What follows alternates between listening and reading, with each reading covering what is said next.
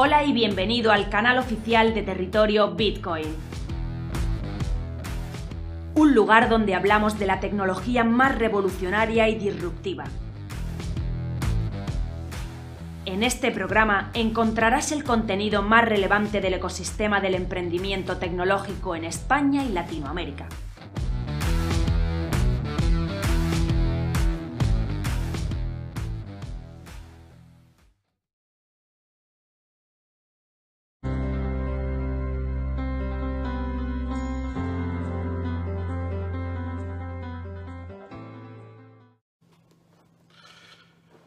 Que la globalización está cuestionada desde varios frentes desde hace algunos años es una verdad irrefutable y con ella la de algunos patrones de organización y producción empresarial que están en la base del crecimiento y el desarrollo de muchos países en el mundo a lo largo del último medio siglo. Nos referimos a las cadenas globales de suministro o a las cadenas globales de valor, cuyo nacimiento y desarrollo se vio favorecido por el sistema multilateral de comercio. Las cadenas globales de valor surgen como una estrategia de empresas internacionalizadas, especialmente multinacionales, para aumentar la eficiencia productiva y reducir costes y por tanto precios de los bienes y los servicios que producían. Para ello descomponen el proceso productivo en multitud de elementos, desde el diseño hasta el ensamblaje final, pasando por la fabricación de componentes y productos intermedios o el propio marketing y la ejecución de cada una de estas tareas se realiza en uno o varios países por aquellas empresas que garanticen la mejor relación calidad-precio. La primera amenaza a las cadenas globales de valor surge, lógicamente, con el cuestionamiento del multilateralismo con la difunta administración Trump, con su American First. Con la pandemia de COVID-19 no ha hecho también más que acelerar esta tendencia, lo que supondrá, lógicamente, una reconfiguración de las cadenas globales de suministro, pero no desaparecerán como predican algunos agoreros. Es cierto que la apertura de los mercados y la competencia siguen siendo principios básicos en la Unión Europea.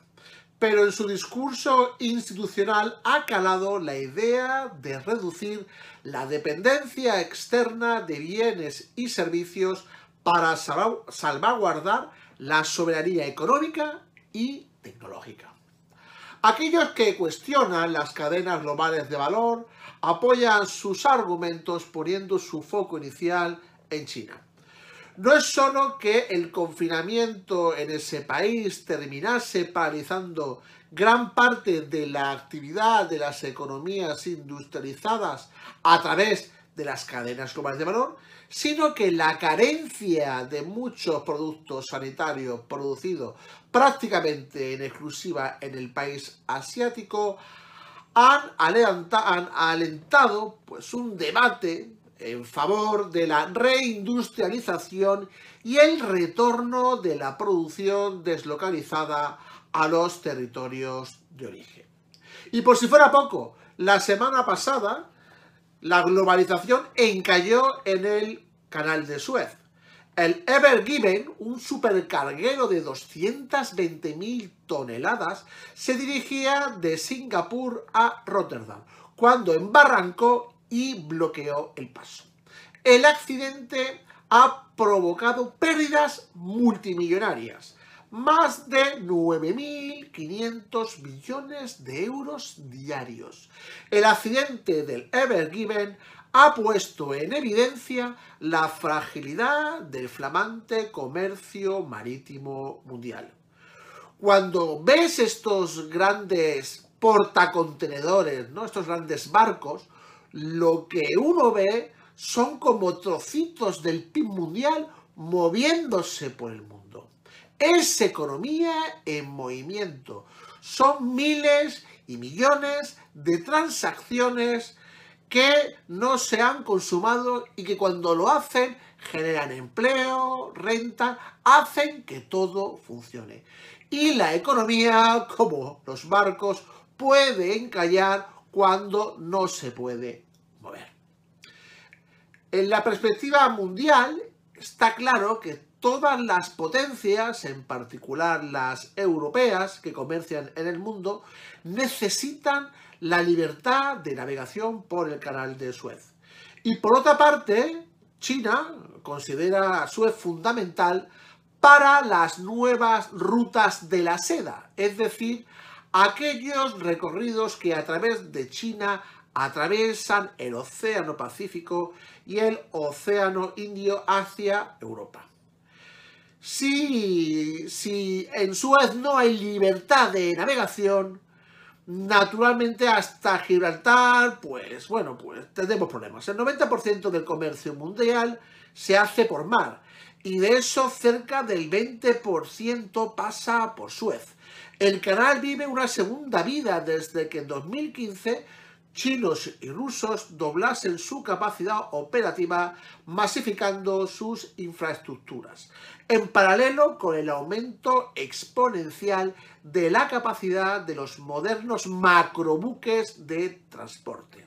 El mercado de los contenedores no hace más que crecer en tamaño y en medios de transporte. A finales del siglo XX, los portacontenedores más grandes podían llevar hasta 7.000 contenedores.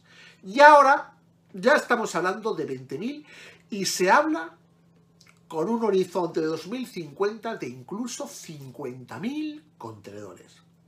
Por último, no deberíamos olvidarnos lo que las cadenas globales de valor han aportado al progreso económico en el mundo.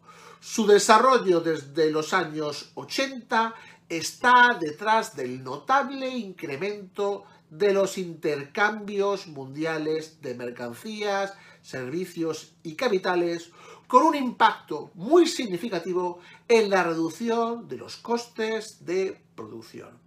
Asimismo, sus efectos han sido especialmente beneficiosos en los países emergentes, que han conseguido incorporarse a los mercados mundiales alcanzando elevadas tasas de crecimiento.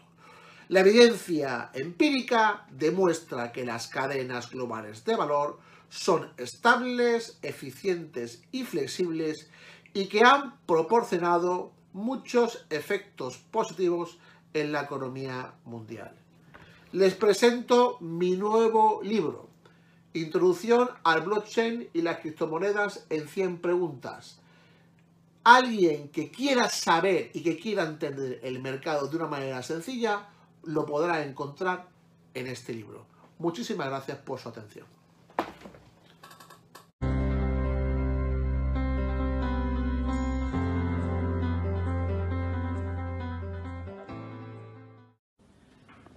Nuevo, para territorio Bitcoin volvemos a hablar de pensiones.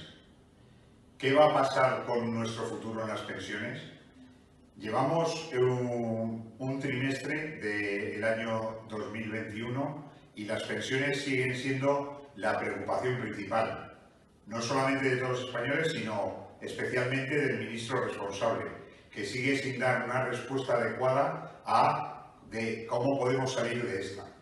¿Cuál es la situación real? Parece ser que los números no nos dan. El gasto mensual en pensiones está por encima de los 10.000 millones de euros y ese gasto, desde luego, no va a ir a menor, sino que se va incrementando. Hay muchas quejas, y las hemos visto esta semana, en la que dicen que los pensionistas que están cobrando de media 1.600 euros al mes, cobran prácticamente un 40% más de lo que cobra un salario medio de un español que trabaja. Eso difícilmente es sostenible. ¿Y cómo pretenden arreglarlo?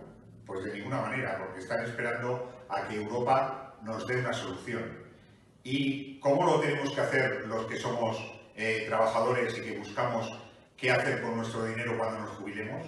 Pues de una manera muy clara, buscando fondos de pensiones eh, individuales y que no dependan del Estado. ¿Cómo lo hacemos si ahora mismo lo máximo que se puede aportar son 2.000 euros al mes?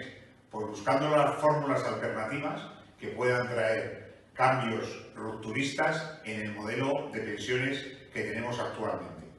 Nosotros desde Filcapital seguimos luchando, llevamos ya con nuestro fondo de pensiones individual, Filcapital 50, más de tres años y medio, buscamos que la forma real de invertir en pensiones individuales sea a través de la búsqueda de un fondo que sea y corresponda a tu necesidad y a tu perfil de riesgo, que sea un fondo que tenga comisiones lo más barato posible. Nosotros nos hemos inventado los neofondos de pensiones que lo que hacen es no cobrar un porcentaje sobre el patrimonio que tienes en el fondo, sino que lo que hacemos es cobrar 50 céntimos al día por participar.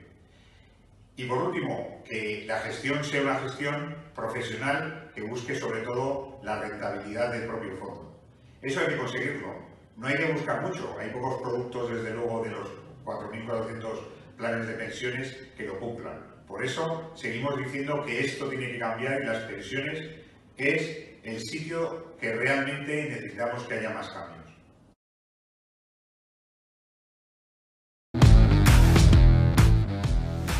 Visítanos en territoriobitcoin.com. Territorio Bitcoin. Información independiente desde 2014.